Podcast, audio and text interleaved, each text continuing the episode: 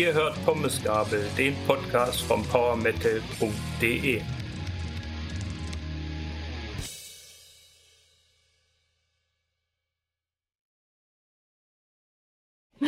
Hallo und herzlich willkommen bei Pommesgabel, dem Podcast von powermetal.de.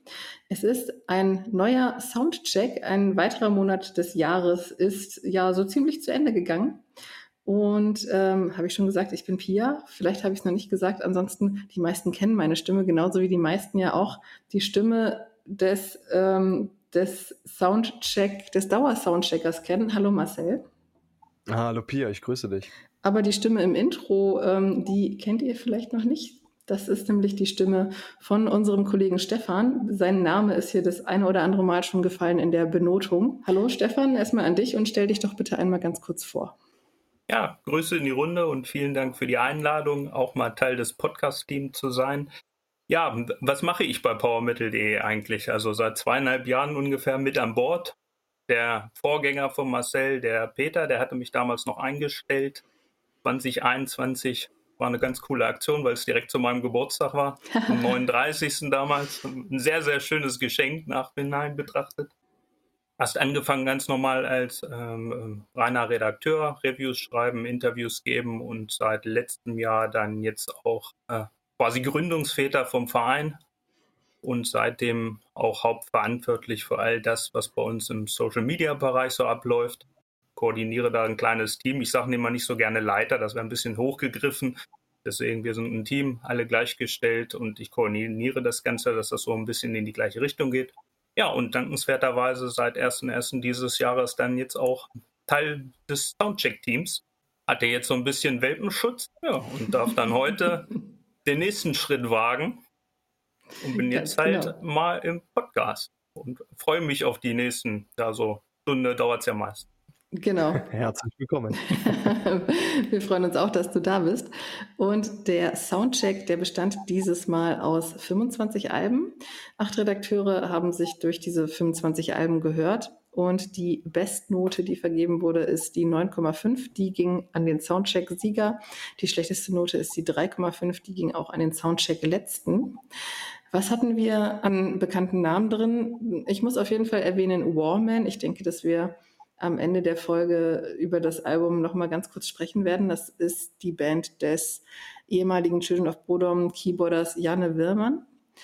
Dann ist noch dabei ein bekannterer Name, über die wir jetzt nicht sprechen, Skymild Cataclysm. Ähm, wer sich für das Album näher interessiert, Marcel hatte vor kurzem ein Interview mit mit dem JF. Das ist äh, Gründungsmitglied von Cataclysm gewesen. Genau.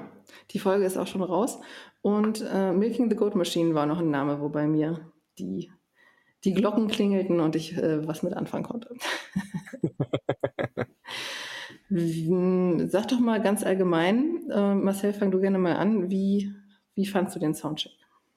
Oh, so warm. Ach so, der Soundcheck, ja, der Soundcheck war, war sehr interessant. Der war ähm, kunterbunt, wenn man sich jetzt mal so die ersten Plätzchen anguckt was wir ja auch gleich machen, muss ich wirklich sagen, dass quasi von jedem einzelnen Genre irgendwas vertreten ist. Also wir haben äh, melodisches, wir haben auf die Fresse, wir haben progressives im Soundcheck gehabt. Also das war wirklich ein sehr kunterbunter, sehr abwechslungsreicher Soundcheck.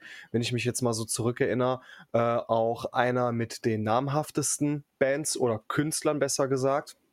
Und insofern war von Sommerloch mal so überhaupt keine Spur.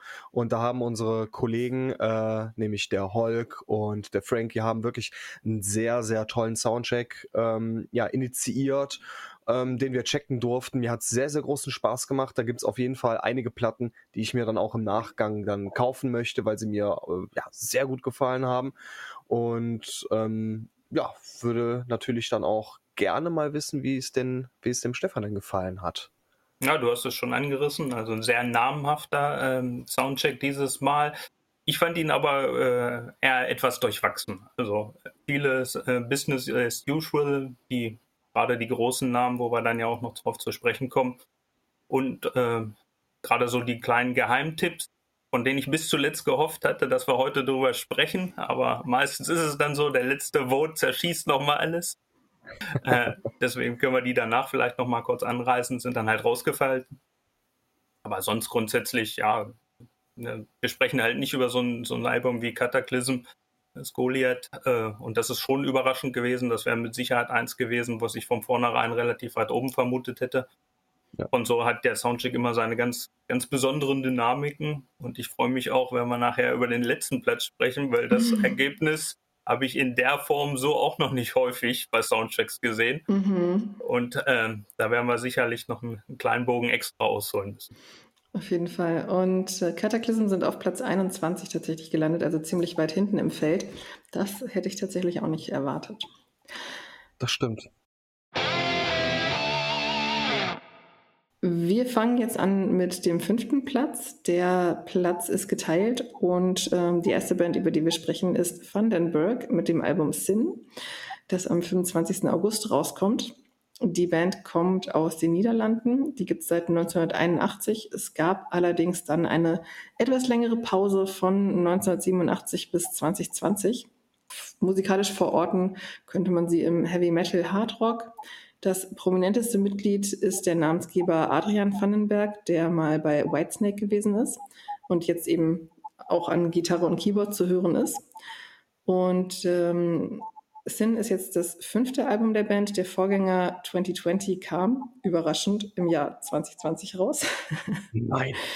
ist allerdings im Mai schon veröffentlicht worden. Ich habe auch erst so gedacht, okay, 2020 haben sie weitergemacht, vielleicht so eine Pandemie-Geschichte auch wieder, aber nee, das Album ist wahrscheinlich schon vor der Pandemie zumindest geschrieben und wahrscheinlich auch aufgenommen worden. Auf Sin sind jetzt neun Tracks drauf, hat eine Spielzeit von gut 40 Minuten und das Artwork ist so ganz interessant. Es zeigt Haie, die an Hochhäusern vorbeischwimmen. Marcel, du hast acht Punkte vergeben. Stefan, bei dir waren es 6,5 und der Schnitt ist bei 7,5. Stefan, die gebührt die Ehre, ähm, mal anzufangen mit deiner Meinung zu dem ersten Platz 5. Den ersten Platz 5, genau. Ja, also das ist, wie, wie ich vorhin schon kurz angerissen habe, genau eins dieser Alben, wo man quasi genau das bekommt, äh, was man grundsätzlich auch erwartet hätte. Ähm, Album von einem Gitarristen, äh, dementsprechend auch sehr 80er-lästiger Hardrock äh, in der Form auf Gitarren ausgerichtet. Ähm, die anderen Instrumente und auch das Ganze, was textlich so abläuft, ein bisschen in den Hintergrund gedrängt. Und da habe ich halt ein bisschen meine Probleme mit. Also grundsätzlich ist das Galdenes total patent umgesetzt. Ähm, das sind auch Nummern, die kann man einzeln mal gut hören, rockt auch ordentlich schön vorneweg. Aber wenn man das aus Summe betrachtet, äh, frage ich mich dann immer, was, warum müsste ich mir das Album jetzt anhören und greife nicht gleich zu einer Scheibe, die Whitesnake oder Rainbow in den 80ern auch schon gemacht hat. Also das ist tatsächlich eine reine Kopie äh, von dem, was früher passiert ist und auch eine Kopie von dem Album 2020. Also man kann die, die Songs fast übereinander liegen, es klingt fast identisch. Dazu kommt diese Stilistik des 80er Jahre Rocks, die mir sowieso ein bisschen äh, fremd ist. Also wenn man mich nach Lieblingsjahrzehnten fragt, dann sind es meistens die 70er oder tatsächlich auch die 60er.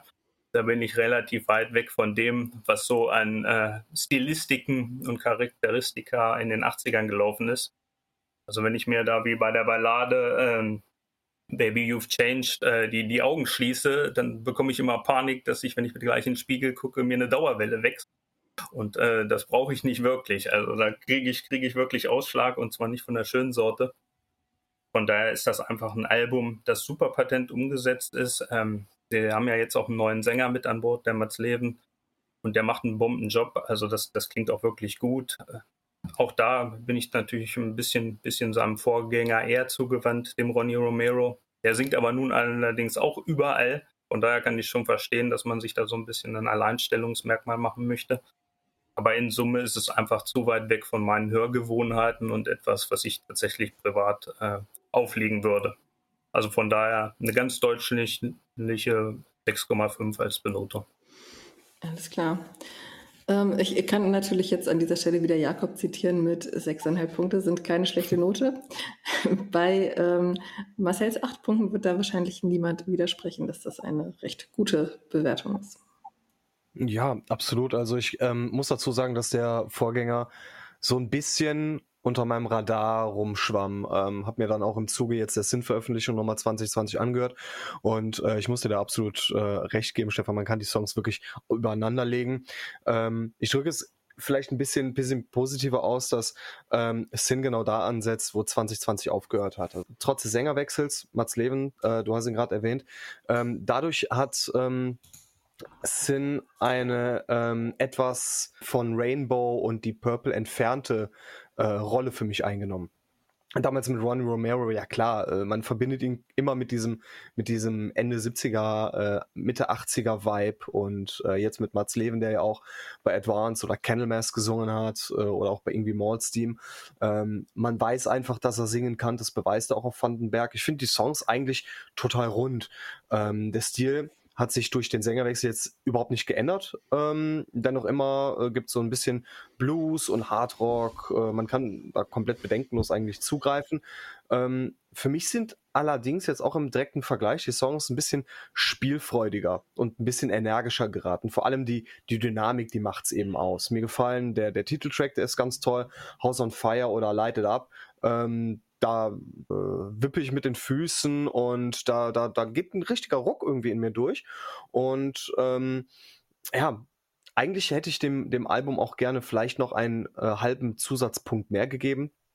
Allerdings sind in der Mitte ähm, mit Walking on Water oder Out of the Shadows zwei Songs, ähm, die es irgendwie verpassen, so zum richtigen Zeitpunkt auf den Punkt zu kommen. Also das habe ich immer an Vandenberg gemocht, dass sie genau wissen, alles klar, ein guter Song macht äh, die, die, die, in der Kürze liegt der Würze eben diese Knackigkeit aus. Und diese Songs, ähm, Walking on Water in der Mitte und Out of the Shadows am Ende, na, die die, die, die schwimmen irgendwie so ein bisschen wie die Haie auf dem Cover, so ein bisschen ziellos umher. Trotzdem ist es ein gutes Rockalbum von vorn bis hinten mit starken, guten Nummern drauf, macht Laune. Gerade auch bei, den, bei dem Wetter ist mal wieder so ein typisches Wetter-Hardrock-Album, ist Dynamik und äh, dynamisch und findet auch vollkommen zurecht ähm, einigermaßen weit oben sich in unserer Wertung wieder. Mir fällt gerade auf, dass wir jetzt am Anfang über ziemlich viele Bands sprechen, die nach einer Person benannt sind. So auch der andere Platz 5. Da ist nämlich UDO mit dem Album Touchdown, das auch am 25. August rauskommt. Und UDO kommen aus Wuppertal, 1987 gegründet. Das ist natürlich die Band um Udo Dirkschneider, den man von Accept äh, kennen könnte. Es ist der ehemalige Sänger von Accept. Bei der Band UDO hat sich äh, getan, dass jetzt Peter Baltes am Bass tätig ist seit, ich glaube, diesem Jahr oder seit letztem Jahr. Es ist, glaube ich, das 18. Album von dieser Formation. Es ist alles ein bisschen, ja, ich weiß nicht. Ähm, es ist auch mal was unter Dirk Schneider veröffentlicht worden, aber ich glaube, das, was jetzt hier als UDO veröffentlicht wurde, ist dann das 18. Album. Der Vorgänger Game Over kam 2021 raus und jetzt auf Touchdown haben wir 13 Tracks. Das Artwork zeigt konsequenterweise ein Football mit Spikes, also ein bisschen Metal-Einfluss im Football. Und Marcel hat auch wieder acht Punkte vergeben. Stefan, bei dir waren es sieben, also ein bisschen mehr. Ein halber Punkt mehr als für den anderen fünften. Und der Schnitt ist natürlich auch bei 7,5. Marcel, was, wie, wie ist deine Meinung zu Touchdown von UDO? Also generell erstmal zu ODO zum Verständnis. Ich habe damals so als 14-, 15-jähriger Junge habe ich mir gerne so CD-Konvolute bei eBay bestellt. Habe da einfach Rock- und Metal-CDs eingegeben und dann wurden sie mir geliefert. Und in einem Konvolut, da war auch Holy dabei. Digipack von 99 von UDO. Und ich habe das Album rauf und runter gehört. Das ist so fantastisch. Und ähm, was natürlich auch ein bisschen unfair für UDO war, dass alle nachfolgenden Alben ähm, sich Holy so ein bisschen äh, stellen mussten. Also sie mussten für mich persönlich so diese Messlatte erreichen. Und ähm, das war, wie gesagt, nicht fair, weil auch objektiv noch wesentlich bessere Alben daraufhin folgten. Aber so ist es halt eben so bei, bei Erstkontakten und bei Emotionen, zu, bei Emotionen zu Urgesteinen. Und für mich ist UDO UDO war immer UDO, wird immer UDO sein. Udo Dirkschneider, wenn, wenn irgendwo äh, es eine verlässliche Größe im äh, deutschen Metal gibt, dann eben Udo Dirkschneider. Und ich muss dazu sagen, Gott sei Dank war eben nach Game Over eben nicht Schluss, sondern ähm, ja, das Game wurde nochmal aufgegriffen und er bekommt jetzt mit Touchdown einen sehr, sehr guten Nachfolger. Ist jetzt kein äh, Linebacker oder Quarterbacks bei den äh, Paladins aus Solingen geworden, ähm, aber hat auch ein sehr, sehr cooles Album am Start, das ich in Sachen Songwriting her noch ein bisschen facettenreicher und spannender finde und auch deutlich frischer als Game Over. Game Over war jetzt auch kein schlechtes Album, im Gegenteil, das war gut, aber für mich hat es so ein paar Alterserscheinungen. Ich meine, der Mann, der steuert ja auch äh, auf die etwas höheren Altersgrade zu und Touchdown ist irgendwie so, ja, vielleicht liegt es an seinem alten Weggefährten Peter Baltes, ich weiß es nicht. Auf jeden Fall tut es dem Album sehr gut und ich finde aber auch, zwei, drei Songs weniger hätten es getan. Ähm, Udo Dirkschneider gibt uns wieder eine komplette Vollbedienung in Sachen Songs, zumal auch die Albummitte im Vergleich ein bisschen abflaut. Ähm, aber wenn man anfangs und dem Ende hin so viel Gas gibt und mit uh, The Flute, uh, Forever Free oder The Battle Understood und da auch dem abschließenden Titeltrack wirklich uh, tolle, dynamische Nummern am Start hat, dann darf man auch froh sein, ähm, dass es damals nicht ganz so zur Karriere zum Spitzensportler, sondern eben zum Musiker gereicht hat. Stefan, wie siehst du das? Ja, also ähm, es ist schon mal sehr gut, dass wir tatsächlich diese Platzierung Udo mit Wandenberg zusammen auf der 5 haben, weil sie doch auch ähm, relativ ähnlich sind äh, von der nicht grundsätzlichen Stilistik, aber so, was deren Historie betrifft, nämlich dass sie ähm, beide Jahre riesige Alben und riesige Erfolgsgeschichten vor ziemlich langer Zeit gehabt haben. Ähm, wenn ich da an Udo denke, Restless in Wild, das ist natürlich ein Album, was man als Metalhead mal kennen sollte. Da liegt man nicht ganz mit falsch. Und da frage ich mich natürlich genauso wie bei dem anderen Interpreten auch, äh, was bringen oder welchen Mehrwert bringen mir jetzt eigentlich die nächsten 18 Alben? Und da gibt es immer wieder so aus Fansicht, klar, es gibt immer wieder Ansätze, da hat man einzelne gute Songs, die wandern dann gegebenenfalls auch in die Playlist, aber wo ist jetzt das Ausschlaggebende für das gesamte Album, dass ich tatsächlich hier in diesem Fall wieder 13 neue Tracks von Udo brauche wo doch tatsächlich am Ende nur zwei oder drei E in die Setlist wandern. Und nach zehn Jahren spielt er wahrscheinlich nur noch den Titeltrack. Und da habe ich halt ein bisschen, bisschen Probleme bei ihm mit. Grundsätzlich ist es aber so, zum einen treten mir die Songs ein bisschen mehr in den Allerwertesten, als das bei Wandenberg der Fall war. Also äh, ich habe schon mehr diesen Metal-Aspekt drin, äh, den ich äh, bei Wandenberg halt nicht gespürt habe. Und zum anderen äh, habe ich zumindest das Gefühl, dass sich Udo mit den Songs hier äh, deutlich mehr Mühe gegeben hat, die auch vernünftig auszuarbeiten. Also ich bin auch jemand, der dann gerne mal so ein bisschen das Textheft in die Hand nimmt, sich so die Sachen äh, durchliest, über was er dann singt. Und dann merkt man natürlich schon, dass so ein Song wie The Flat, den er dann über die eigene Flutkatastrophe vor Ort, die ja auch das ganze Studio von UDO zerstört haben, geschrieben hat, da hängt natürlich ein bisschen mehr Herzblut dran, als wenn ich jetzt einfach so einen cringigen Love-Song schreibe. Und zum anderen finde ich, und das, das hat mich tatsächlich ziemlich beeindruckt, nämlich die Nummer ähm, Fight for the Right. Ähm, da geht es grundsätzlich ja so, so um den Ukraine-Krieg, aber eingeflochten wird halt auch so ein typisches, man kennt es von Accept früher auch schon, ähm, so ein kleines Klassikelement. Das ist in dem Fall ähm, der türkische Marsch, türkische Marsch gewesen von Mozart. Und das könnte man jetzt abtun als, ja, er macht ja im Endeffekt genau das, was er die letzten Jahrzehnte auch gemacht hat. Aber wenn man sich das so ein bisschen ähm, hinter die Fassade guckt und einfach sieht, dass Mozart das Ganze ja über das Osmanische Reich geschrieben hat, die dann auch einen, einen Kreuzzug geführt haben, gegen Russland zu dem Fall, dann wird da nämlich auch ganz eleganten Schuh draus. Und da hast du eine gewisse Doppeldeutigkeit und äh, hast so eine Metaebene in einem Song. Und das für, für einen dreiminütigen, vierminütigen Mittelkracher finde ich schon ziemlich stark. Und das fließt natürlich dann in so eine Wertung auch mit ein. Und deswegen ist es dann schlussendlich auch dieser halbe Punkt mehr. Vollkommen zu Recht. Obwohl ich eigentlich, und da bin ich auch ganz ehrlich, äh, mit seiner Reibeisenstimme so gar nichts anfangen kann. Da muss ich mich tatsächlich immer ein bisschen reinkämpfen. Somit ist es für mich vielleicht nicht dieser the Touchdown. Wenn man im Football-Speak bleibt, dann wohl eher ein Field Goal. Aber das würde ich ihm trotzdem definitiv zugestehen. Was du eingangs gesagt hast über die beiden Herren auf Platz 5, könnte man auch über den Herren auf Platz 4 eins zu eins so wiederholen. da ist nämlich Phil Campbell aber nicht alleine, sondern mit seinen Söhnen Phil Campbell and the Bastard Sons. Das Album heißt Kings of the Asylum und kommt am 1. September raus. Ähm, die Combo selbst, beziehungsweise Phil Campbell, kommt aus Wales, UK. Wir sind hier stilistisch im Hardrock und die Band besteht natürlich hauptsächlich aus Phil und seinen Söhnen. Ich glaube, ein Mitglied ist nicht, äh, trägt nicht den Nachnamen Campbell. Und wer sich jetzt nicht ganz sicher ist, woher kennt man den Namen Phil Campbell? Man kennt ihn von Motorhead. Mit dieser neuen Combo ist es jetzt das dritte Album. Der Vorgänger We Are the Bastards kam 2020 raus und ich meine, das war damals Teil in unserer allerersten Soundcheck-Folge im November 2020. Ich kann mich dran erinnern, ja. Mhm.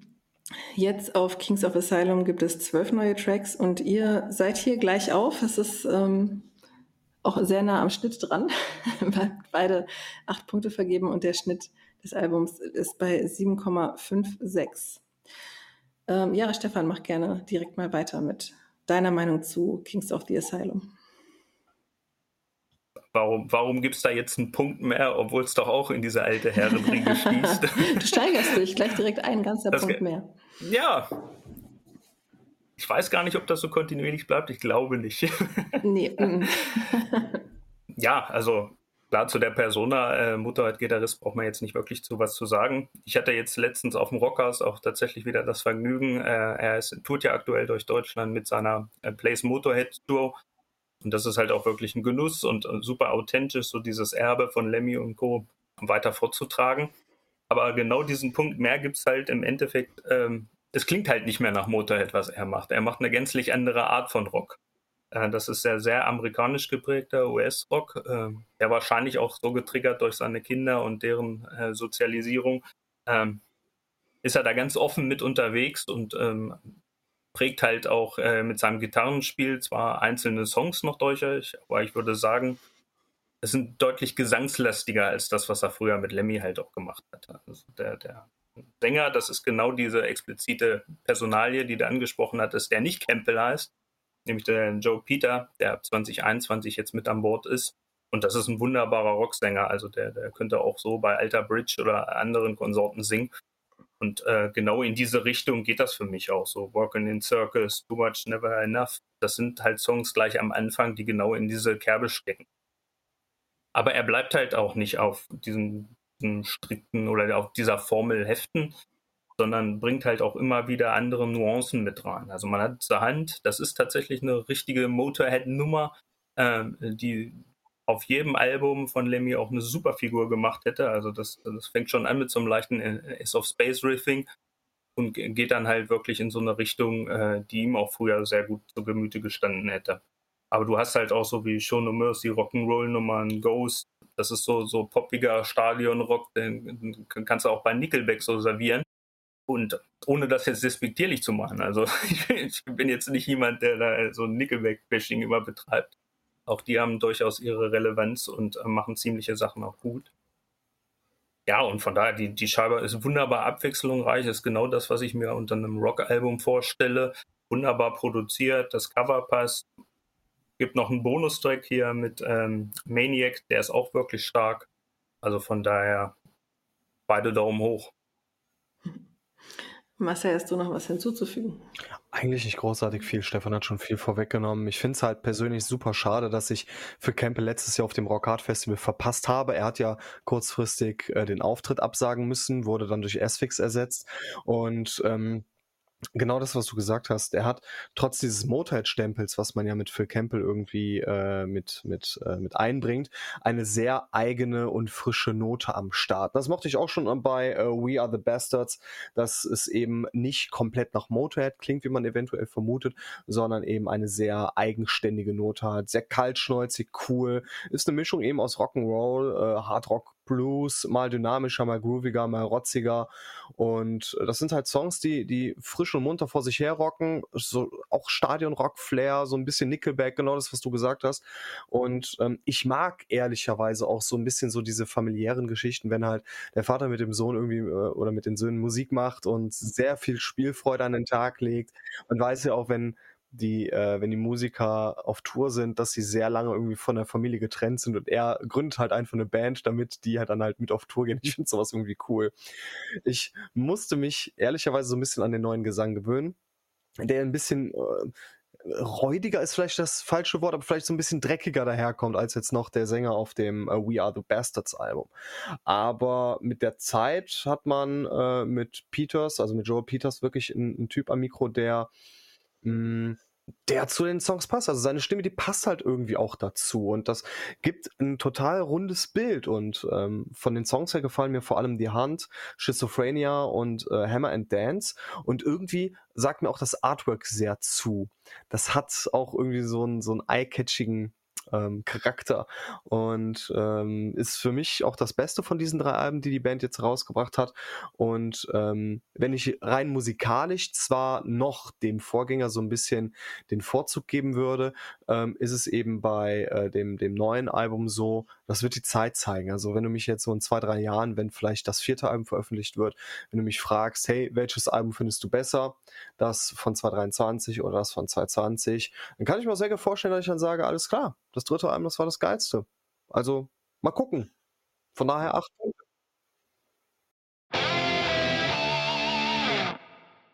Wir kommen jetzt zum letzten namensgegebenen Act auf Platz 3. Ist Alice Cooper mit dem Album Road. Ähm, Release-Termin ist auch der 25. August. Und Alice Cooper ist seit 1974 mit seiner Solokarriere unterwegs, ist ein Musiker aus Detroit, Michigan, USA und natürlich im Hardrock bzw. Shockrock zu verorten. Road ist Album Nummer 22 und der Vorgänger Detroit Stories, der kam 2021 raus. Den hatten wir auch schon im Februar Soundcheck in dem Jahr. Ähm, der ist ja auch relativ weit oben gelandet. Jetzt gibt es 13 neue Tracks zu hören auf Road und Marcel hat 8,5 Punkte vergeben, Stefan 7,5 Punkte und der Schnitt ist hier bei 7,81. Marcel, wie klingt denn Road im Vergleich zu Detroit Stories? Sehr cool, muss ich sagen. Ist so ein absolutes Straßenalbum, finde ich. Es ist genauso wie bei äh, Wayne's World, wenn mir Alice Cooper irgendwann mal entgegenkommt. Ich gehe auf die Knie und sage, ich bin unwürdig, ich bin Staub. Ich finde es großartig. Weil man muss sich jetzt mal vorstellen, der, der Mann, der macht seit 55, seit, seit 55 Jahren, seit über einem halben Jahrhundert, macht er wirklich gute Musik. Und es ist genauso wie Rüdiger dann auch mal bei uns äh, gesagt hat, dass es äh, keine Hochphase von Alice Cooper gab, sondern dass es wirklich in jeder einzelnen Phase, in, jedem, in jeder einzelnen Dekade es so Alben gab, wo sich der Mann einfach selbst übertroffen hat musikalisch. Ich mochte die Geschichten rund um Detroit vor rund zwei Jahren, darum habe ich auch äh, mich gefasst gemacht, dass, mit, dass mir auch Road sehr gut gefällt. Und ich hätte ehrlicherweise niemals gedacht, dass mich das Album dann doch so packt. Ähm, man merkt, dass Alice Cooper mit Tommy Ryan, Nita und Chuck Personen mit an Bord hat mit denen es einfach sehr gut harmoniert, mit denen äh, sich ein gutes, straightes und rockerflockiges Heavy Metal Album, Hardrock Album, wie auch immer einzimmern lässt. Das Album hat einen tollen, wirklich zeitlosen Klang. Ich finde es auch sehr bemerkenswert, dass ähm, man so eine Art Homecoming-Gefühl hat, wenn Alice Cooper anfängt zu singen. Man merkt halt einfach, da ist ja, da ist halt ein, da steckt, da steckt Historie hinter, da steckt Geschichte dahinter. Und ähm, auch noch ein, äh, äh, ein, zwei Worte zum Artwork. Das ist so simpel und so effektiv. Das ist wahnsinnig gut und sehr geschmackvoll getroffen. Von den Songs her müsste man auf jeden Fall Rules of the Road, Go Away oder White Line Frankenstein sowie The Big Goodbye mal antesten, um sich ein, ähm, um sich ein Bild vom, vom generellen Album zu machen. Das sind sehr gute Stellvertreter und ähm, die zeigen diesen, diesen Altmeister. Leute, wir reden hier von Alice Cooper. Die zeigen dem fünften, sechsten, siebten Frühling. Das ist der Wahnsinn. Und was ich auch toll finde, dass er es äh, in, in hohen Jahren immer noch schafft, mit seiner Stimme Spannung zu erzeugen. Und aufgrund dieses auch angenehmen Härtegrades, was diese Songs auszeichnet, ist Road genau dieses Straßenalbum geworden, das wir mit dem Titel verbinden. Erdig, roh, echt und auch fahrtauglich bei 160 Sachen auf den deutschen Autobahnen. Stefan, was sagst du zu Road? Grundsätzlich gebe ich Marcel recht. Allerdings würde ich es eher zum Cruisen nehmen, anstatt zum Heizen. da ist es, also ähm, in der Range, die Alice Cooper so abbildet, ist das ein wirklich starkes Album mit, vielen guten Ansätzen, die mir auch gefallen. Also ich hatte mit dem Vorgänger echt arge Probleme. Da hat er ja so ein bisschen auch diese Motown-Wurzeln aufbearbeitet und hat sich natürlich ganz, ganz weit weg davon entfernt, was man so normalerweise von ihm erwarten würde. Aber jetzt ist er halt äh, mit dieser ganzen, der ganzen Konzeptherangehensweise, die er für sich ausgewählt hat, nämlich ein ein Album für die Straße und das Ganze ist ja auch ein roter Faden mit allen Bereichen, die so das Tourleben umspielen. Das wirkt halt wunderbar und äh, funktioniert auch wirklich gut. Also wenn ich da so an Welcome to the Show denke, da hat er so ein bisschen so sein kleines eigenes Let There Be Rock gemacht, wo er so die einzelnen Bühnenelemente aufzählt, die funktioniert. Und er hat halt auch immer dieses, trotz seines Alters, dieses leicht bubige, laushafte, schelmische mit dabei. Und äh, das wirkt halt super. Also nun bei White, du hast es erwähnt, White Line Frankenstein, äh, quasi diese Doppeldeutigkeit äh, über die weißen Pulverchen, die so früher gerne mal genommen worden sind, oder halt äh, der Mittelstreifen, da hat man halt verschiedene Ansätze, wie man das ganze Lied lesen kann. Ähm, oder halt auch, ähm, ja, was hatte ich mir noch notiert? Zum Beispiel, ja, das, das, das was mir tatsächlich nicht ganz so gut gefallen hat, war, ähm, es gibt einen Song drauf, der nennt sich Big Boots da sprechen wir so ein bisschen über die Gruppi-Thematik damals und da, da, ist es doch ein relativ flaches Wortspiel, das Ganze so rauszusuchen. Ähm, Finde ich textlich einfach ein bisschen schwierig, aber nun gut, es geht halt in der, in der Summe noch, noch gerade so gut, ähm, wirkt halt dann nicht so ganz übers Ziel hinausgeschossen, aber mein Humor trifft da damit halt nicht. Wo es wieder komplett rausholt, ist tatsächlich mit dem Opener, I'm Alice, so sich selber so nochmal so ein Denkmal als eigenen Song zu setzen und der ist wirklich fantastisch. Also da, da geht er so ein bisschen in diesen Bereich von der Rocky Horror Picture Show und äh, macht auch viel mit Sprachgesang dann in diesem Bereich, äh, driftet fast so ein bisschen in so einem Monty Python-Style ab. Und das wirkt einfach fantastisch. Also das ist ein, wundervoller Opener, ein wundervoller Song. Und äh, Marcel, du hast ja auch das ähm, Artwork schon mal erwähnt. Ähm, und da ähm, verweist ja dieses Lied halt direkt als Opener auch hin. Und mit dem Zeile so Don't be afraid, just look into my eyes. Und dann guckt man aufs Cover und sieht sofort diese, diese Augen dann halt im Rückspiegel gespiegelt für den Rückfahrer, den man selber dann darstellt. Also das ist wirklich schon sehr charmant gelöst. Dazu noch dieses kleine spooky Horror-Element, was er ja immer mit einbaut mit der Spinne. Und ich glaube, hey, es gibt viele Hörer und Hörerinnen, die sich damit identifizieren können, wenn sich eine Spinne plötzlich während der Autofahrt runterseilt. wird die Fahrt gar nicht mehr so angenehm. Von daher hat er ein, wunderbares, wunderbares Rockalbum gemacht und äh, ich würde schon jetzt aus der Hüfte schießen, ohne mir wirklich intensiv Gedanken darüber gemacht zu haben, dass das unter den Top Ten seiner Alben auf jeden Fall seinen Platz findet. Mhm. Ist eine Ansage. Bei den ganzen großen Namen, über die wir jetzt gesprochen haben, ist es sehr erfrischend, dass wir auf dem zweiten Platz eine Band haben, von der ich noch nie was gehört habe, nämlich Temple of the Dread mit dem Album Beyond Acheron. Das kam schon am 11. August raus. Die Band kommt aus Ostfriesland, die gibt es seit 2018 und sie machen Death Metal. Das neue Output ist das vierte Album der Band 2021. Der Vorgänger hieß Hades Unleashed. Und jetzt gibt es zehn Tracks auf der neuen Scheibe. Marcel, du hast acht Punkte vergeben. Stefan, du hast 7,5 Punkte vergeben. Und es ist mit einem Schnitt von 7,87 ganz knapp vor Alice Cooper gelandet. Stefan, was für eine Art Death Metal spielen Temple of the Dread denn? Ja, einen, den man äh, als Laie wahrscheinlich auch im ersten Step gar nicht so hundertprozentig als Death Metal wahrnehmen würde. Ne? Auch meine ersten Intentionen waren, das ist doch schon sehr schwarz eingefärbte Geschichte. Also das äh, spielen das ganze Album eigentlich zwischen diesen Elementen Black Metal und Death Metal. Also klar, wenn man sich es mehrmals angehört hat, dann sieht man schon, dass die äh, Stilistik, die eingesetzt wird, deutlich Death Metal-lastiger ist. Aber gerade durch diese orchestralen Effekte, die so ein bisschen auch an Demo erinnern zur Glanzzeit, ähm, die ziehen das Ganze natürlich in einen Bereich, der so ein bisschen schwarzmetallisch halt wirkt.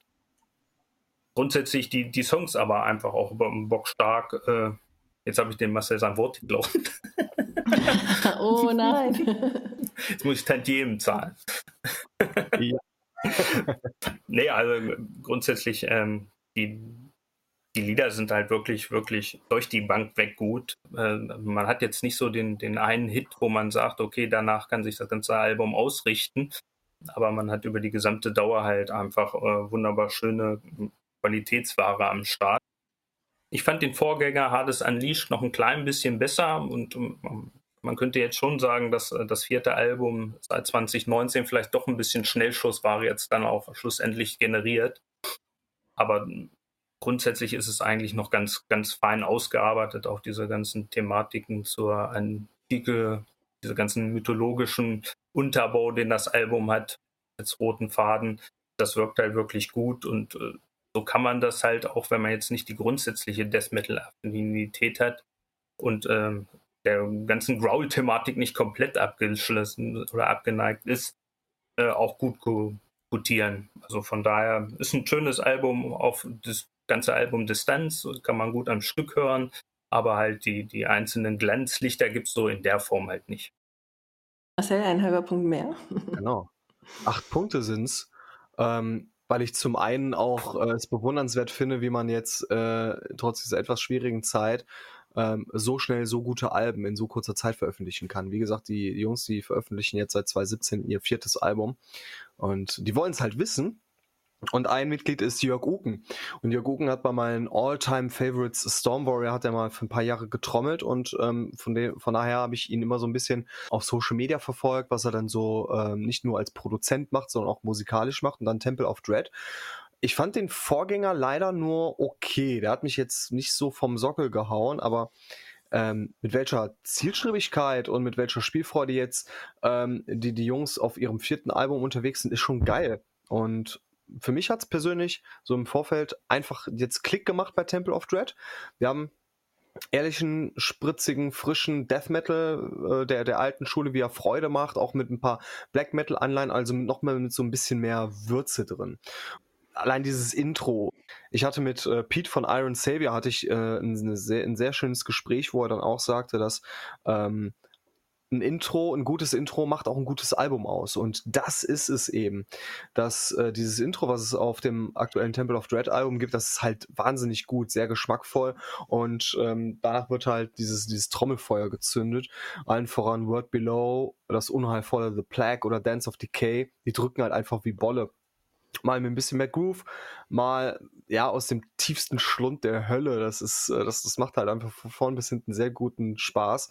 Und ähm, von dem klassischen Heavy Metal, wie ihn jetzt Storm spielt, ähm, hat sich der gute Jörg zwar meilenweit entfernt, ist jetzt aber nie, allerdings nicht so schlimm, denn ähm, so eine Dynamik und so ein Eifer, die er mit seinen Jungs jetzt auf dem vierten Album an den Tag legt und vielleicht und hoffentlich auch zukünftig in den nächsten Jahren noch an den Tag legt, das ist schon, das ist schon bemerkenswert. Also von daher ähm, ist es jetzt nicht nur die Klasse vom aktuellen Album, sondern generell auch dieser Zielstrebigkeit der Band Temple of Dread, weshalb ich auch Beyond Acheron zur Silbermedaille gratuliere. Also es ist vollkommen verdient.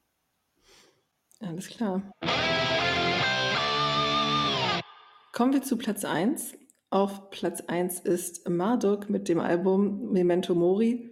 Ich muss kurz kennen. Oh, ist ein ausgelutschter Albumtitel. Echt, sorry Leute, habt's Konntet ihr nicht ein bisschen kreativer sein?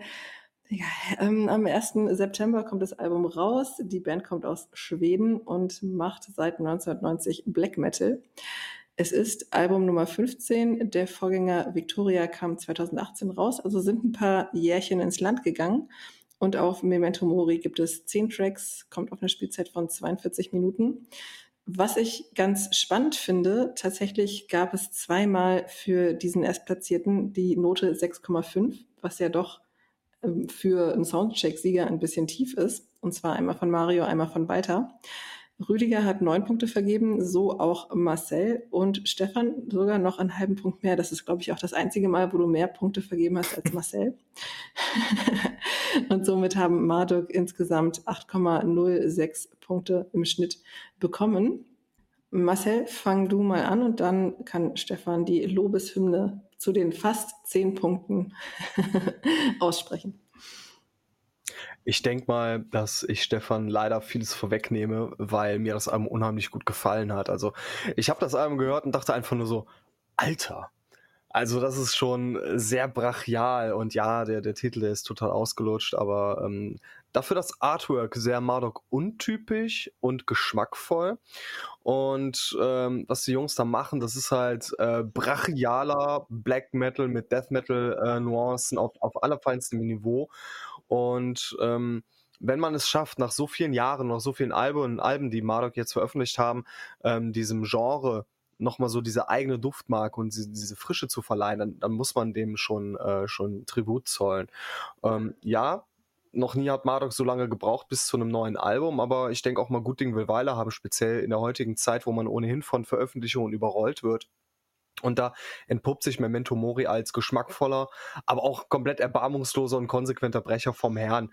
Ähm, Mortus Stimme ist eine absolute Urgewalt. Äh, Morgan zersägt die Wände reihenweise und ähm, wir haben ja einen neuen Schlagzeuger mit an Bord.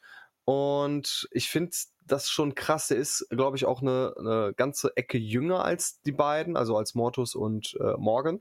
Und ähm, mir kommt es so vor, als wenn Mardok durch ihn in eine Art Jungbrunnen gefallen wären. Das ist schon sehr, sehr eindrucksvoll. Ich glaube, der heißt Simon oder Simon. Und er schubst die beiden dann eben äh, wirklich nochmal nach vorne und ähm, der, der zerlegt sein Drumkit auf allerfeinstem Niveau. Und das ist halt eine absolute Machtdemonstration. Memento Mori, die selbst auch den sonnigsten Sommer bitterböse verdunkeln und für heftige Blitzattacken sorgen. Also ein absolutes Gewitteralbum. Und von vorn bis hinten macht das Album halt Bock auf Teufel komm raus. Also ich, ähm, was soll ich sagen, ist halt einfach ein super geiles Black Metal, Death Metal Album. Ich hätte es jetzt nicht gerade ganz vorne erwartet, ehrlicherweise, aber ein aber manchmal wird man ja doch von seinen lieben Kollegen äh, Gott sei Dank noch überrascht. Ihr hört Pommes Gabel, den Wetterpodcast von powermetal.de und jetzt die Meinung von Stefan so. zum Soundcheck-Sieger. Ja, Gewitter ist schon die richtige Voraussage. und zwar wirklich ein ziemlich heftiges. Also Marcel hat viele Punkte tatsächlich schon vorweggenommen, in denen ich mich anschließen kann. Ähm, wie, als ich das äh, zu Beginn gehört habe, war, war erstmal die, die erste äh, Einschätzung von mir, Gott sei Dank, ähm, nicht wieder eine Zweite Weltkriegsthematik, so wie die letzten beiden Alben, weil ich gemerkt habe, dass sie sich da stilistisch dann doch ein bisschen in die in Engel manövriert haben. Das hat man einmal qualitätstechnisch gesehen und ähm, ich finde, man sollte es ja durchaus erwähnen, dass sie sich im Mai von ihrem äh, Bassisten getrennt haben, weil der vollkommen bescheuert äh, mit einem Hitlergruß beim äh, Londoner Festival aufgefallen ist und von daher jetzt dann ein Album zu droppen, das sich wieder mit einer Zweiten Weltkriegsthematik auseinandersetzt, wäre eine ganz schwierige Kiste mhm. geworden. Grundsätzlich kann man der Band jetzt aber auch nicht vorwerfen, sie hätten darauf reagiert, weil wenn das im Mai passiert und äh, das Album kommt jetzt im August raus, dann ist natürlich viel zu viel äh, Konzept und Songs halt schon in diese Richtung geflossen, wie wir sie aktuell hören. Also von daher kann ich das noch mit einem einigermaßen guten Gewissen äh, gutheißen, beziehungsweise die Songs in der Form abfeiern, aber, und das hat die Band halt aber auch schon seit Anfang der 90er gehabt, äh, immer den, den, den Hang zur Provokation und immer, dass man ein bisschen über die Band auch diskutieren sollte. Nimmt man das einmal weg, hat man aber jetzt ein wunderbares, wirklich fantastisches Black Metal-Album ähm, über eine, ein Konzept, äh, quasi über so, eine Friedhoflandschaft, äh, mit allen Parametern, die sich so auf dem Friedhof dann äh, wiederfinden lassen, sei es halt diese Grabesglocken, die man aus dem Mittelalter noch kennt, wenn Leute eingebuddelt worden sind, dass die noch wach waren, dann konnten sie halt doch nochmal eine SOS nach oben senden. Das ist halt eine super Sache, dann den äh, Red Tree of Blood, also Blutbuchen, die damals hauptsächlich auf Friedhofs gepflanzt worden sind. Also man merkt, die Band hat sich hier wirklich verdammt viele Gedanken gemacht, wie äh, baue ich so eine Szenerie auf, und Medi dann eigentlich aber grundsätzlich dann wieder mit Freispeed über den Beister. Und das, das funktioniert einfach wunderbar. Ausheben möchte ich nochmal, das haben sie jetzt ja auch als zweites Single veröffentlicht, dieses Shuffle Beat Skeptre. Und das ist ein absolut wahnwitziges kleines Meisterwerk an Single. Äh, Im Endeffekt geht es ja darum, dass man so ein bisschen äh, die Schnick-Schnack-Schluck-Thematik auf die Schippe nimmt, äh, beziehungsweise vielleicht kennen das die meisten über Schere, Stein, Papier.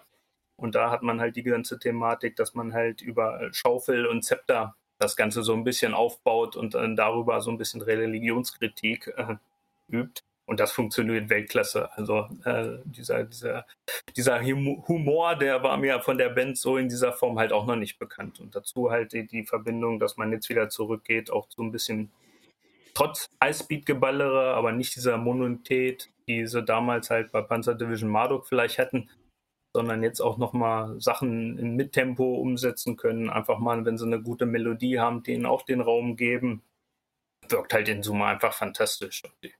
Marcel hat es gesagt, ich kann auch mit dem äh, Titeltrack Memento Mori äh, bis hin zu As die komplette Laufzeit äh, absolut Spaß haben. Und das Spaß haben mit einem Black Metal Album. Ist immer die Frage, ob es im Sinne des Erfinders war, aber so kommt es bei mir an und ich, deswegen äh, konnte ich auch ohne große Schmerzen die 9,5 zucken.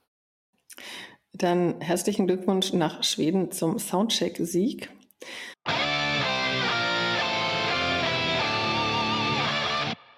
Wir klettern jetzt traditionell nach unten auf den 23. Platz dieses Mal. Den teilen sich zwei Bands.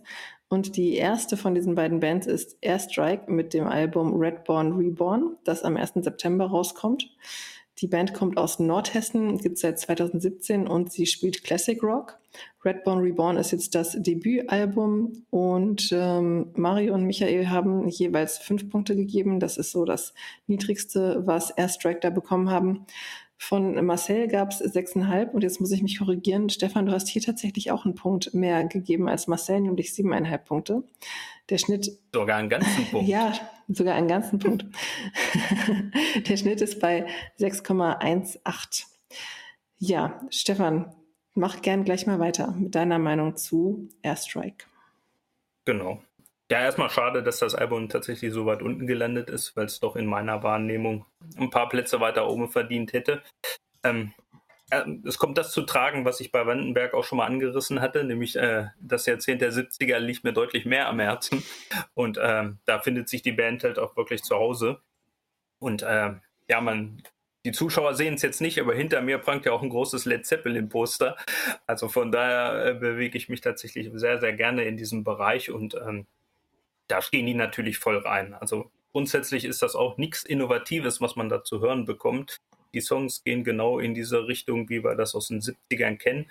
Vielleicht, und das, das macht die Sache halt äh, charmant, ist es nicht mehr so stark beeinflusst von tatsächlich diesen Haupteinflussgebern, soll heißen Led Zeppelin, Aerosmith, The Who, die man so aus diesem Bereich kannte, sondern mehr so äh, adaptierend auf die zweite oder dritte Welle dieser Klassik-Rock-Sachen. Das heißt, alles das, was ab den 2000ern passiert ist. Also die orientieren sich mehr so an Rival Sons, an Greta Van Fleet oder halt auch an The Answer. Und das machen sie wirklich ganz gut. Ihr, ihr Sänger, ähm, ja, der Julio, ähm, den kennen vielleicht manche Leute auch noch ähm, von Voice of Germany. Da hat er nämlich tatsächlich mal mitgemacht. Ist allerdings auch nicht wirklich weit gekommen, also hat sich keiner für ihn umgedreht, als damals seine Version von November Rain. also von daher, von diesen ganz großen Emotionen und den ganz großen Hits, ähm, da merkt man halt dann schon, dass es halt noch äh, relativ weit am Anfang ist. Es ist das typische Debütalbum und ich traue der Band halt durchaus auch zu, dass sie ähnlich wie, äh, vielleicht kennt die jemand noch, Zodiac, ähm, auch auf den nächsten Alben dann noch ein bisschen größere Karriereschritte und Qualitätsschritte machen können in Summe wunderschönes Klassikräuber. Ich kann da mal einen Spaß mit haben. Der Hit für mich selber ist die Hymne über den ägyptischen Pharao, Tutanch Amun. Da spielen sie wirklich mit so ein paar Elementen von verschiedenen Einflussgebern. Es fängt so ein bisschen an, ähm, wie, wie die Richtung, ja, Suhu oder äh, The Answer und geht dann halt in so einem leichten äh, Led Zeppelin-Vibe. Und das finde ich, finde ich wirklich eine geschmackssichere Geschichte. Mhm. Marcel, wie hast du es gehört? Ähm, eigentlich habe ich, hab ich äh, nicht allzu viel noch hinzuzufügen, weil Stefan mir sehr vieles vorweggenommen hat. Einzig und allein die Tatsache, dass ich nicht ganz so in den 70ern daheim bin musikalisch wie jetzt äh, Stefan und ich daher diese neue Welle des äh, klassischen Rocks, dieses Retro-Rocks ähm, nicht ganz so viel abgewinnen kann. Das ist halt Classic Rock die nächste. Ähm, genau das, was du gesagt hast, Stefan, da fallen mir halt Bands an wie Greta Van Fleet oder Zodiac, The Answer und so weiter und so fort, die halt ähm, sehr auf dieser Led Zeppelin, Deep Purple und Aerosmith äh, Reise dann äh, da äh, beheimatet sind. Und warum auch immer, aber ich habe bei dem Namen Airstrike irgendwie an so eine klassische US Power Speed Metal Band gedacht und dann kommt halt so dieser, dieser, ich will nicht sagen Retro-Rock, aber dieser neumodische klassische Rock irgendwie daher. Ähm, der ist nicht schlecht aber das Album, das lässt mich so ich will nicht sagen kalt, aber ich finde halt nicht so diesen emotionalen Zugang zu Airstrike wie du. Ähm, Obwohl es wirklich handgemachter, sehr guter Rock ist. Und ähm, im Herzen will er einfach nicht pochen. Vielleicht liegt es am etwas staubigen Film, äh, der auf der Platte liegt, am, äh, ich muss dazu sagen, am etwas gewöhnungsbedürftigen Gesang damit kann ich mich nicht ganz gut anfreunden. Oder auch am fehlenden Punch. Also die Songs, die geben mir nicht so dieses, dieses, diesen Punch, den ich mir vom, vom Rock irgendwie erhoffe. Ich mag aber Songs wie Rollin' oder Beyond the Way und äh, Love Me, Break Me, die, die fand ich ziemlich gut, lassen, lassen meine Füße wippen.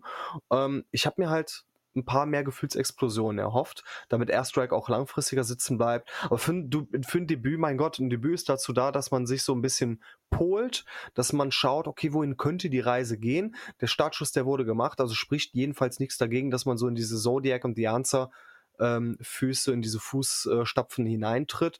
Ähm, auch wenn ich, wie gesagt, genauso wie das Artwork, auch das Album momentan ein bisschen einfach zu unspektakulär finde ein bisschen zu 0815.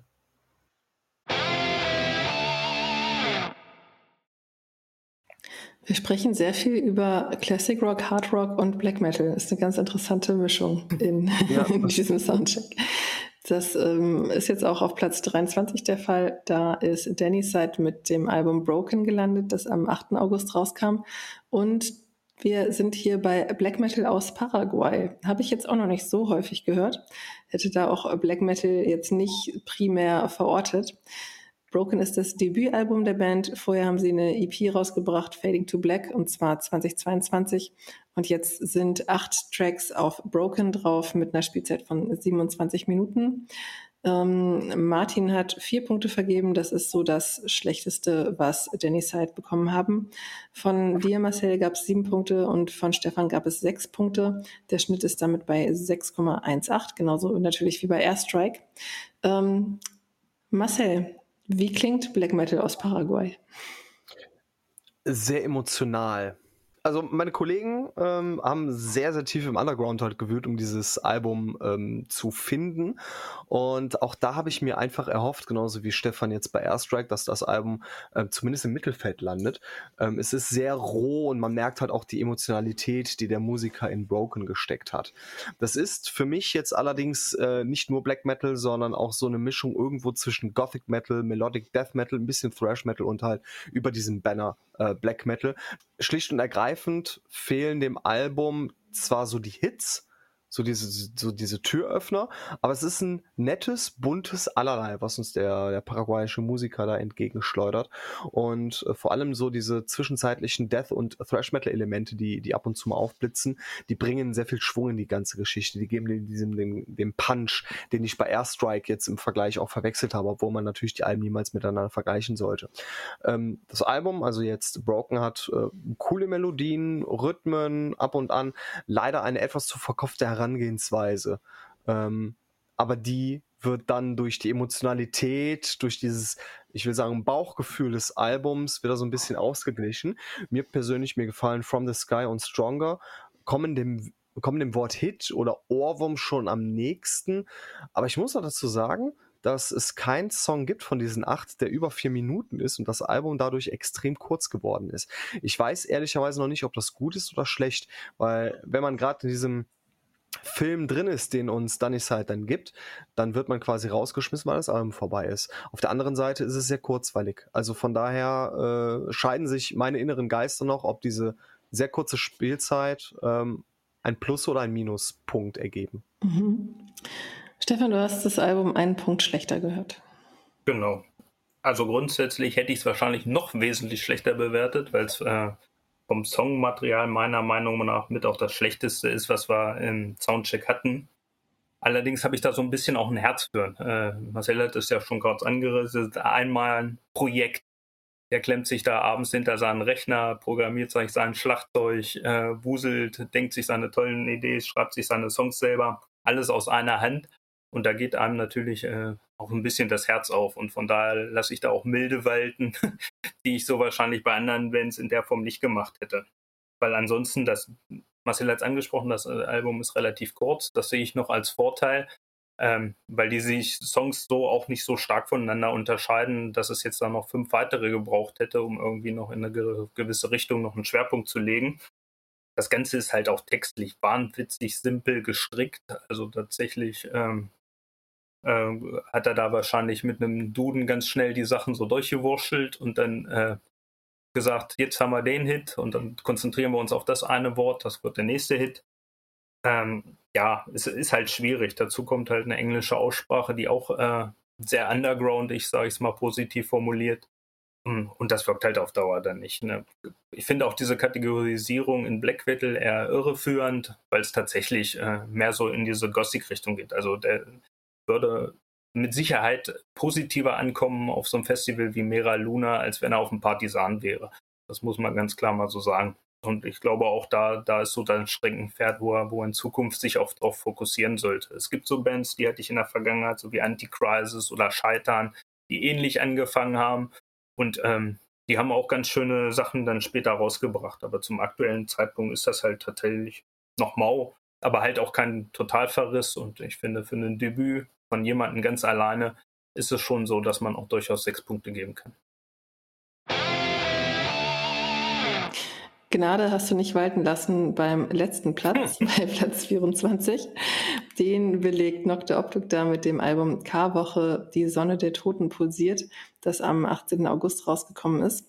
Die Band kommt aus Mainz. Sie gibt seit 1995 und wir sind hier im Avantgarde Black Metal. Es ist das 13. Album der Band Irrlicht. Der Vorgänger kam 2020 raus. Und hier gibt es jetzt acht neue Tracks mit einer Spielzeit von 42 Minuten. Und Stefan hatte eingangs gesagt, es gibt ein Album, bei dem ähm, die Bewertungen sehr interessant auseinandergehen und das ist eben genau dieses K-Woche-Album. Walter hat dreieinhalb Punkte gegeben, Martin vier, Marcel fünf, Stefan 4,5 und ich weiß nicht, ob es das schon mal gab, dass ein letztplatziertes Album neun Punkte bekommen hat. In diesem Fall hier von Rüdiger. Nicht verwunderlich, das ist ja so seine, sein, sein äh, Steckenpferd, sage ich mal. Der Schnitt liegt damit bei 5,18 Punkten und somit genau auch einen Punkt hinter dem 23. Platz, was ich dann auch sehr spannend fand. Ähm, ja, Stefan, wie schlimm ist es denn? Wie schlimm hast du es denn gehört? es, ist, es ist schlimm. Es ist tatsächlich wirklich schlimm. Also Zugute halten muss man, äh, die Band sieht sich im Black Metal und es ist tatsächlich auch Black Metal. Also von der äh, Kategorisierung sind wir tatsächlich in der richtigen Richtung. Halber Punkt. sie, sie, schätzen sich da schon selber relativ gut ein. Ansonsten kann man sagen, die, die können natürlich ihre Instrumente beherrschen, die machen das schon relativ lange auch und ähm, zaubern da auch ein paar ganz feine Riffs und so raus. Und paradoxerweise soll das Ergebnis wahrscheinlich auch genauso klingen, wie uns das jetzt im Endeffekt vorliegt. Aber stößt bei mir dann natürlich äh, äh auf äh, Geschmacksgrenzen, die, die ich nicht so stark ausreizen möchte, dass das noch irgendwie Spaß macht. Also der, äh, fangen wir an beim Sound. Das ist ein unfassbarer Keller-Rumpel-Sound, wie man tatsächlich aus dem finstersten Black Metal Underground kennt. Und äh, das bei einer Band, die aber eigentlich ihren Fokus auf extrem technisches Handwerk setzt, sodass ich mir ja da eine, eine, doppelte Hausaufgabe eigentlich vorbringe, indem ich mir die, die schönen Arrangements da wie, wie so ein halbleeres Nutella-Gras am Ende nochmal rauskratzen muss. Da macht das natürlich überhaupt keinen Fett. Dazu kommt durch diese Sperrigkeit, dass auch kein einziger Song, kein einzige zwei Minuten mal am Stück irgendwie zünden oder mal hängen bleiben, sondern es ist tatsächlich, dieses Album ist pure Arbeit. Das kann sein, das kann auch mal Spaß machen. Das, ganz viele Prog-Bands äh, agieren ja nur nach diesem Motto. Oder irgendwelche Mascore-Bands, die dann einfach mit dem Paket schon den Rechenschieber liefern. Das kann ja auch Spaß machen, aber hier stößen halt viele Sachen, die sich einfach von einem standardisierten Hörverhalten entfernen, äh, zueinander und machen das zu einem Cocktail, der, der unfassbar un ungenießbar quasi ist. Von daher diese viereinhalb Punkte aus den, den Punkten, die ich aufgezeigt hatte, ähm, ergeben sie sich quasi, weil sonst kann ich, kann ich da tatsächlich zu den einzelnen Songs nicht wirklich viel sagen. Das, was mich am meisten stört, dann tatsächlich auch diese Thematik des Gesanges. Äh, klar, wir sprechen vom Black Metal und es ist, man muss dazu sagen, deutscher Black Metal. Das ist eh schon mal immer wieder auch mal eine extra Herausforderung als Hörer. Aber hier gehen wir halt tatsächlich in diesen Bereich von äh, so, ich würde sagen, Erst, Erstsemester Germanistikstudenten, die irgendwie in der Romantikschulung hängen geblieben sind. Und das klingt so dermaßen schwülstig wie Walter von der Vogelweide. Das ist absolut für mich nicht hörbar. Ähm, ich habe mir da tatsächlich auch überlegt, weil das vielleicht ja der einzelne Hörer jetzt auch nicht äh, nachvollziehen kann, wie, wie äh, so, so, eine, so ein textlicher Baustein quasi dafür sorgen kann, dass man äh, so ein Album relativ harsch bewertet. Und ich äh, weiß auch, dass viele Kollegen da, da ähnliche Sperre haben. Deswegen würde ich jetzt mal das Experiment wagen und mal einen kleinen Textbaustein rezitieren. Bitte. Damit unsere Hörer auch mal merken, von was für einem Brocken wir hier eigentlich sprechen. Und zwar geht es ähm, über den Song Connemara Chaos. Ähm, Connemara, das ist eine, eine, Region im Westen Irland, also eigentlich auch eine relativ schöne Ecke. Ich weiß nicht, was da äh, so depressiv dran sein soll. Man ist, vielleicht kennt ja jemand diese Connemara Ponys. Also die ganze Stilistik in der Ecke ist eigentlich eher was Schönes als äh, das, was die Band uns da quasi verkaufen will. Gut, dann zitiere ich mal einen Absatz aus diesem Anführungszeichen Machtwerk. Das Eismeer zwischen Wunsch und Wille, ein harsches Hindernis, das bleibt. Ein Würgegriff in Totenstille, ein Chaos, das auf Trägheit treibt. Ein Augenblick, in Zeit erstickt. Und doch, die Sehnsucht, dass im Eis ein Weg, der gangbar klafft.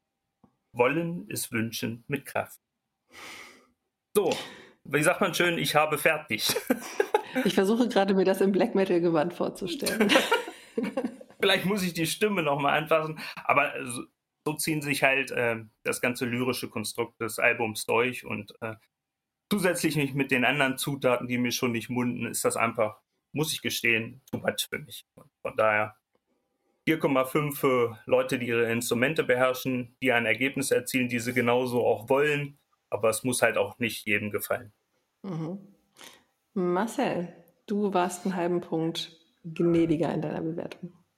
Ja, und ich muss auch wirklich dazu sagen, dass ich jetzt, äh, nachdem ich das Album auf dem Rückweg vom Reload Festival nochmal gehört habe, da würde ich ihm nicht fünf Punkte geben, sondern 5,5 Punkte tatsächlich. Also ich finde es handwerklich doch in Ordnung, aber ähm, kann Stefan sehr, sehr gut verstehen, nachvollziehen. Ich habe auch meine ganz großen Probleme mit diesen kryptischen, verwirrenden Texten. Ähm, deutscher Black Metal ist speziell, ja, der kann gut gehen. Ähm, Im Fall von Dr. Obductor ging er in meinen Augen schon mal vor zehn Jahren gut vor ungefähr zehn Jahren, ich glaube 2014 war das, wo sie ein Album rausgebracht haben, was ich auch sehr gut benotet habe.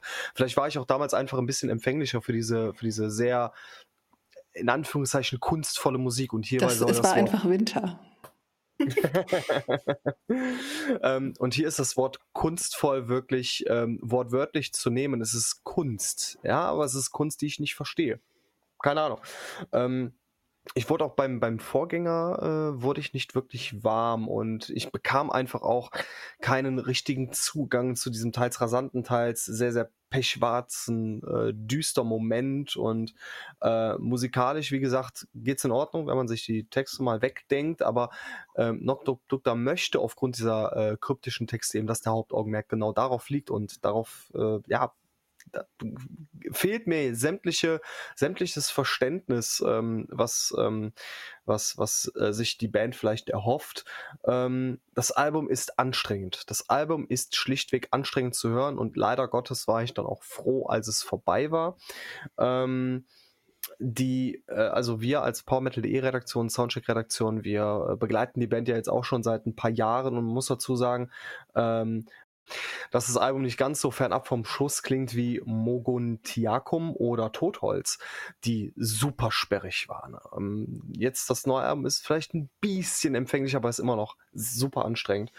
Ähm, was ich allerdings mag, ist tatsächlich so die Regelmäßigkeit, mit der Nocta Obducta da ihre Alben veröffentlicht und dass wir quasi einen Haupttitel haben und einen Untertitel. Für mich als Germanistikstudent oder ehemaliger Germanistikstudent ist das eine ganz, ganz feine Sache. Allerdings nützt mir da auch kein Studium, um irgendwie durch die Texte zu blicken, leider Gottes. Ne? Ähm, das ist, wie schon auch vorhin gesagt, für mich musikalische Kunst, die ich einfach nicht verstehe, die mich auch nicht erreicht und auch leider kalt lässt. Ähm, an einigen Stellen finde ich gefallen, wie beispielsweise in Sonne der Toten, der geht gut ab. Ähm, oder auch äh, Blutmond Nemesis, das ist ein recht berstiger Song, aber in Gänze auf komplette Albumlänge ist mir das einfach zu abstrakt, zu verkopft, zu verworren. Ähm, und ich würde da auch tatsächlich nicht die Bezeichnung Black Metal wählen für das komplette Album, sondern Avantgarde Metal. Es ist leider unsere leidige Aufgabe, in Schubladen zu denken, um einfach dem Leser so ein bisschen ähm, die, die Zielsuche zu erleichtern. Und da würde ich eben Knocked Obducta in, ja, einerseits Black Metal, aber ganz, ganz stark avantgardistische Töne äh, nochmal hinzuzählen. Also es ist, wie gesagt, sehr abstrakt, sehr anstrengend. Ähm, wenn man allerdings auch schon Gefallen an den Vorgängern gefunden hat, ist das neue Album sehr gut, tatsächlich. Wunderbar. Das waren die Erstplatzierten und die Letztplatzierten, über die wir standardmäßig immer sprechen. Ähm, es gibt sicherlich noch das ein oder andere Album aus der Mitte hervorzuheben. Da würde ich direkt mal anfangen mit Platz 7, Warman und Here for None. Ich habe es ja eingangs schon erwähnt. Ähm, das ist das Projekt schon vor längerer Zeit gewesen von Janne Wirmann, dem Keyboarder von Children of Bodom. Der hat ich glaube, angefangen mit Covern auf dem ersten Album, das er da gemacht hat und war eher so im Power Metal verortet, so als Ausgleich zu Children of Bodom sozusagen, die ja im Melodic Death Metal sehr, sehr erfolgreich waren.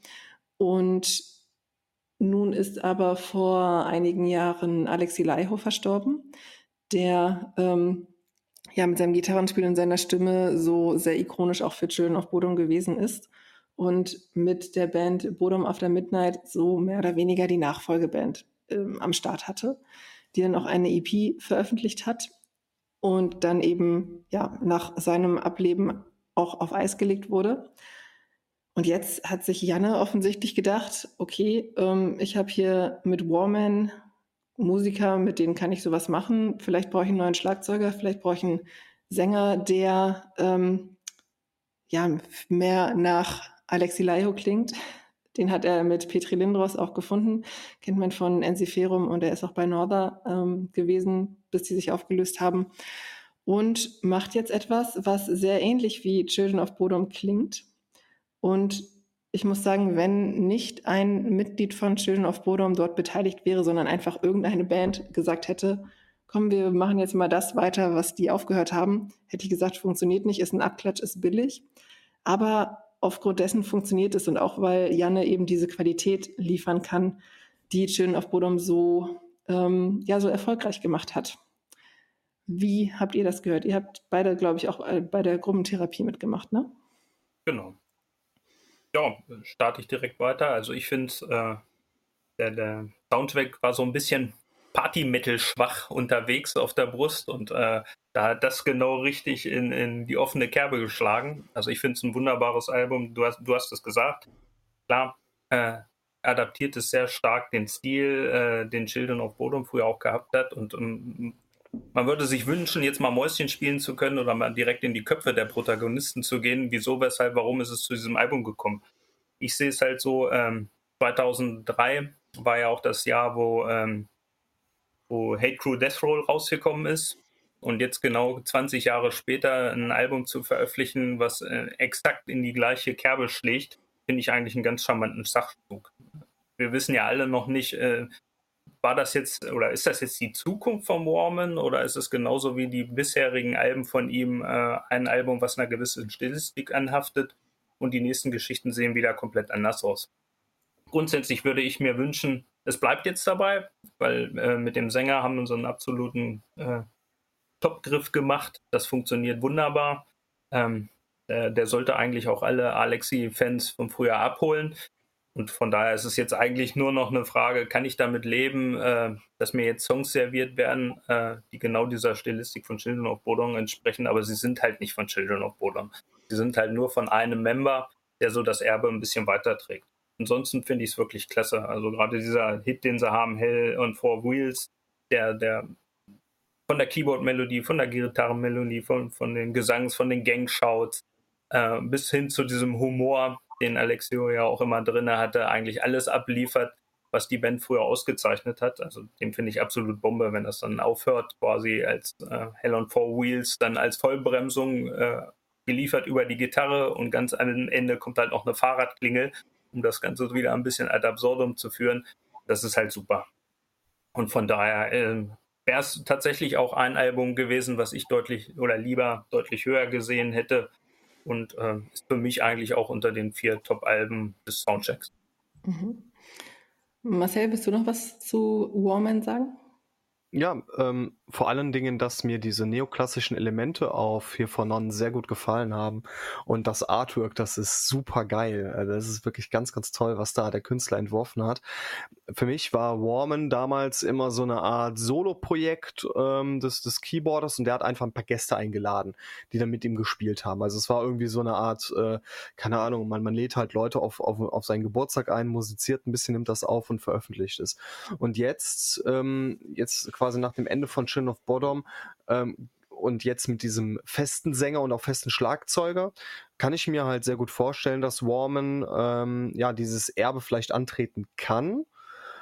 Ähm, mir fehlen tatsächlich so diese, diese absoluten Hits, mh, hm, bis auf eben Hell on Four Wheels oder World of Pain oder diesem auch quasi Titelstück. Ähm, aber ähm, man wird mit der Zeit mit dem Album warmen. ganz schlecht. Also man, man, wird halt, man, wird halt, warm. Und ähm, ich, ich bin ja auch ein Freund von Coverversionen. Da wurde Dancing with Tears in My Eyes gecovert. Ist gut, ist, kann man mal machen, ist vollkommen in Ordnung. Ähm, und wie gesagt, ich hoffe mir einfach nur, dass Warman jetzt eine, eine Band wird, ähm, ich hatte ja auch ein kleines Interview, ein ganz kurzes mit dem Janne und er sagte, ganz ehrlich, ähm, ähm, wir haben ja auch noch andere Bands, ne? also speziell, wie gesagt, ähm, Petri. Ähm, der hat ja Ensiferum ähm, und ähm, der wird jetzt natürlich dann ein paar Probleme haben, wenn jetzt Warman äh, auch eine, eine, eine Hauptband wird, sage ich mal. Aber im Grunde genommen würde ich es mir echt wünschen und bin dann echt gespannt, wie das so in Zukunft dann ablaufen wird. Mhm. Ich bin auch gespannt, was da passiert. Ähm, gibt es von euch noch andere Alben, die ihr kurz hervorheben möchtet, entweder aus dem Soundcheck oder die sonst jetzt im August erschienen sind oder noch erscheinen?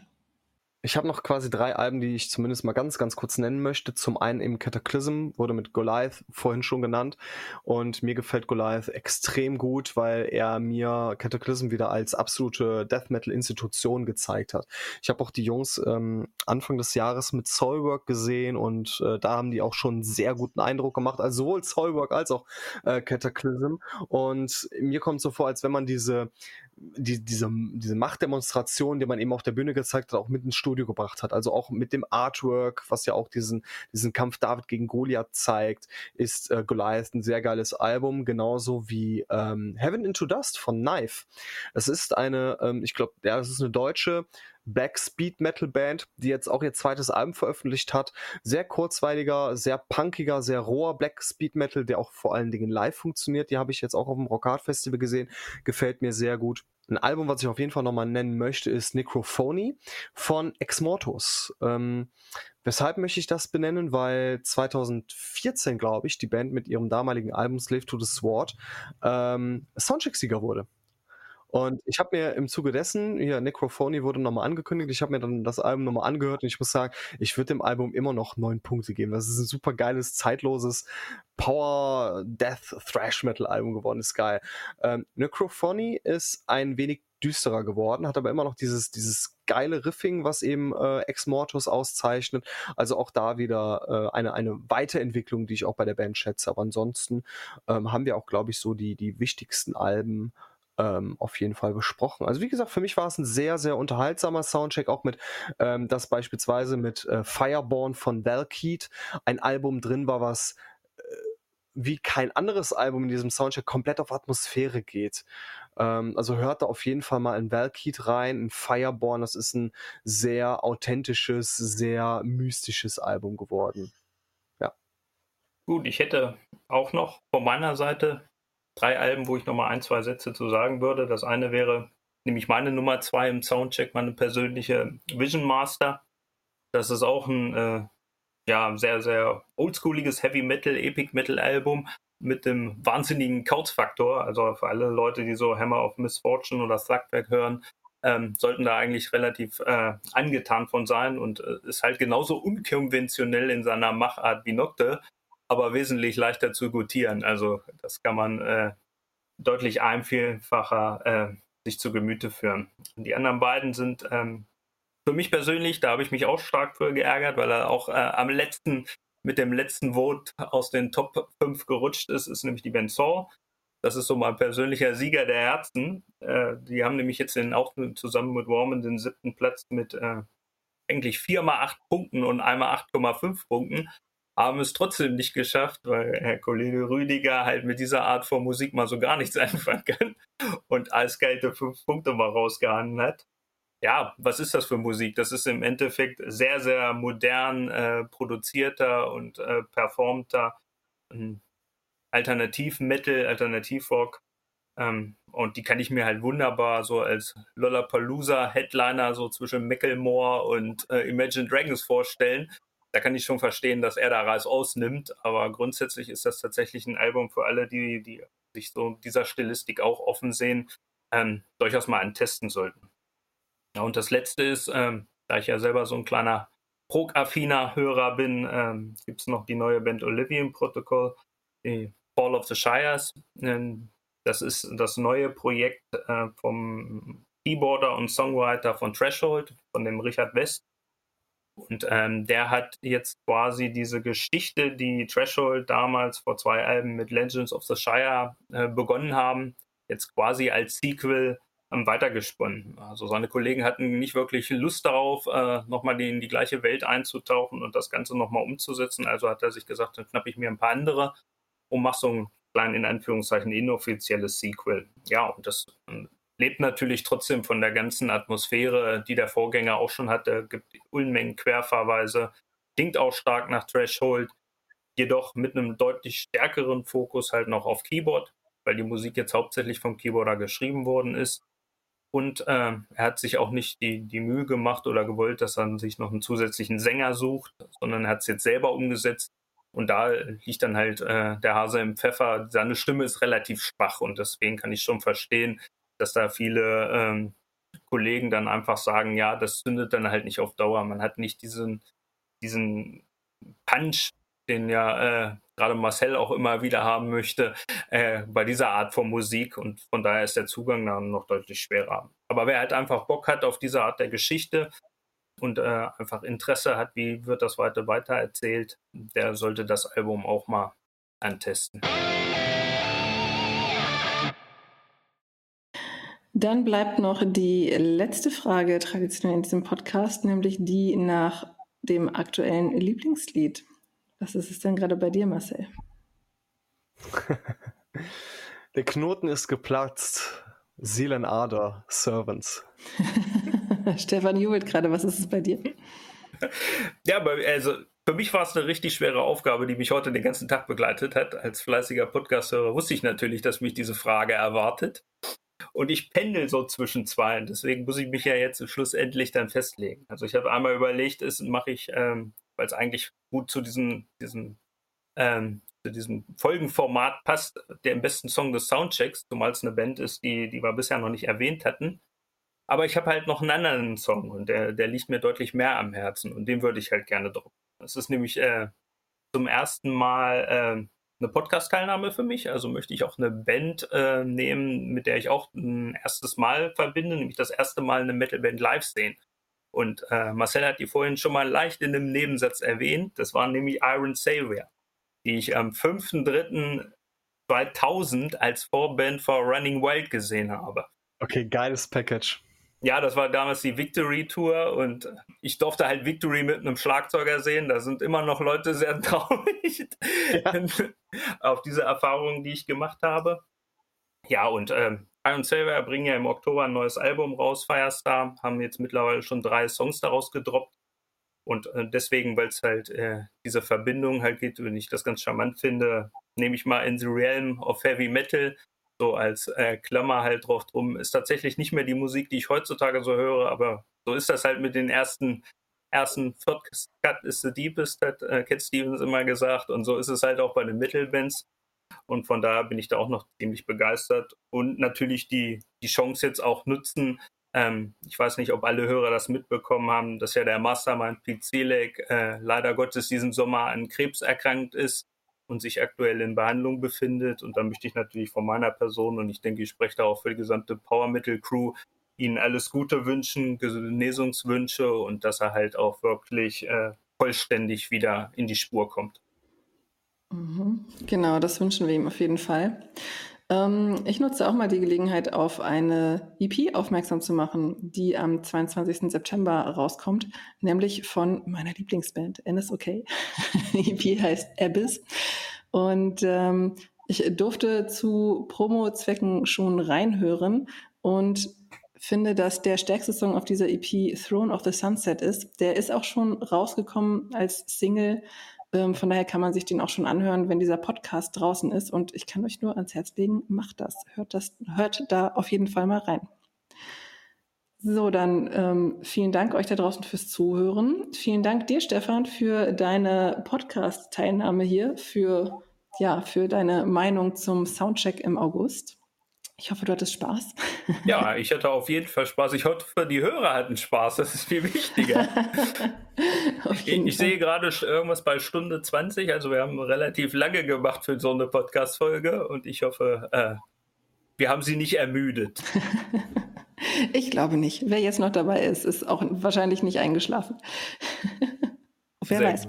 Ähm, insofern, ja, genau. Vielen Dank fürs Zuhören und bis zum nächsten Mal. Ciao. Tschüss. Ciao.